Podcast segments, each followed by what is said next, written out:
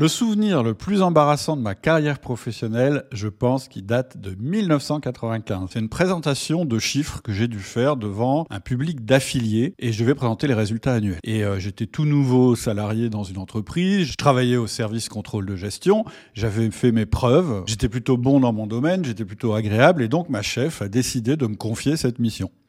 Et donc, sur le coup, j'étais impressionné, mais j'ai décidé de bosser. Donc, euh, j'ai vraiment bien bossé les chiffres. J'ai lu un bouquin ou deux sur les présentations.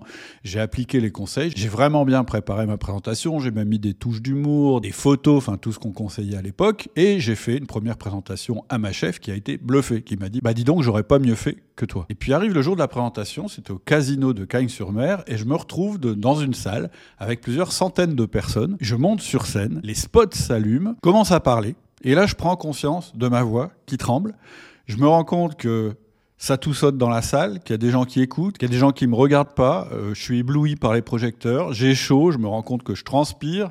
Je me dis, bah, je dois être rouge. Je commence à trembler. Du coup, ça n'améliore pas ma voix au niveau du micro. Et finalement, je me retrouve bloqué, coincé, comme un idiot, devant tous ces gens-là, avec les spots, et incapable de sortir un mot de plus. Pourtant, je connais mes chiffres par cœur, je connais ma présentation par cœur, etc. Mais voilà, gros blanc, impossible de redémarrer. Et ça dure quelques secondes, mais ça suffit à complètement me déstabiliser, à me faire perdre le fil de ce que je voulais dire.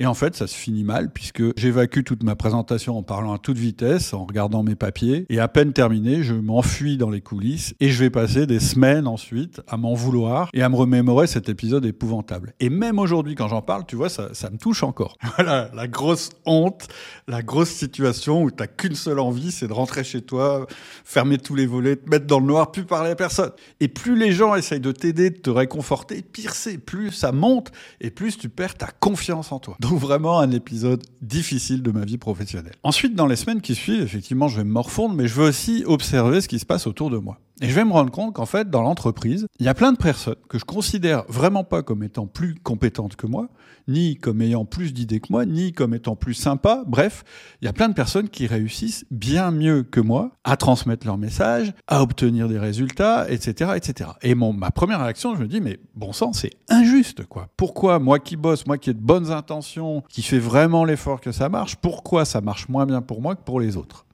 Et ce dont je vais me rendre compte, c'est qu'il y a une différence majeure entre ces personnes et moi. Et cette différence, c'est finalement qu'elles ont un meilleur impact que moi, et en un mot, qu'elles ont plus de charisme. Et donc, dans les semaines suivantes, je vais m'obséder sur ce sujet, je vais lire tout ce que je trouve, je vais faire tous les exercices que je trouve, etc., etc.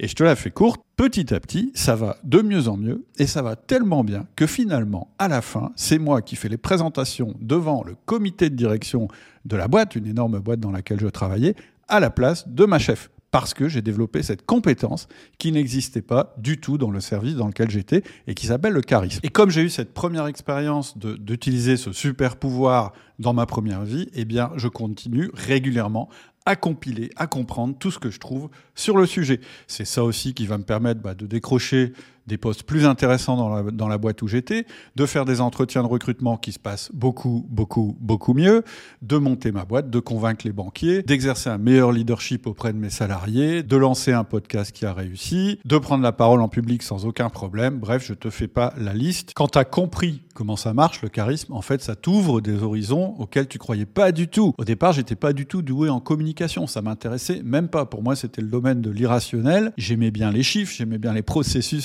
Et pour moi, le charisme, c'était juste un gimmick ou un truc réservé aux autres. Et en fait, non.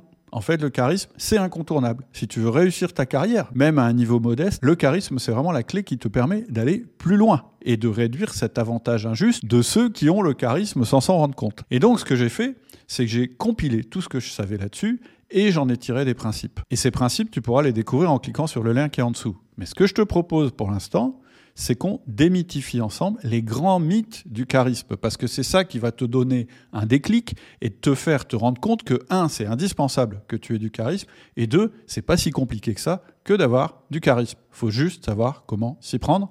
Je te donne rendez-vous pour ça dans la prochaine vidéo, mais avant, je te demande un petit exercice.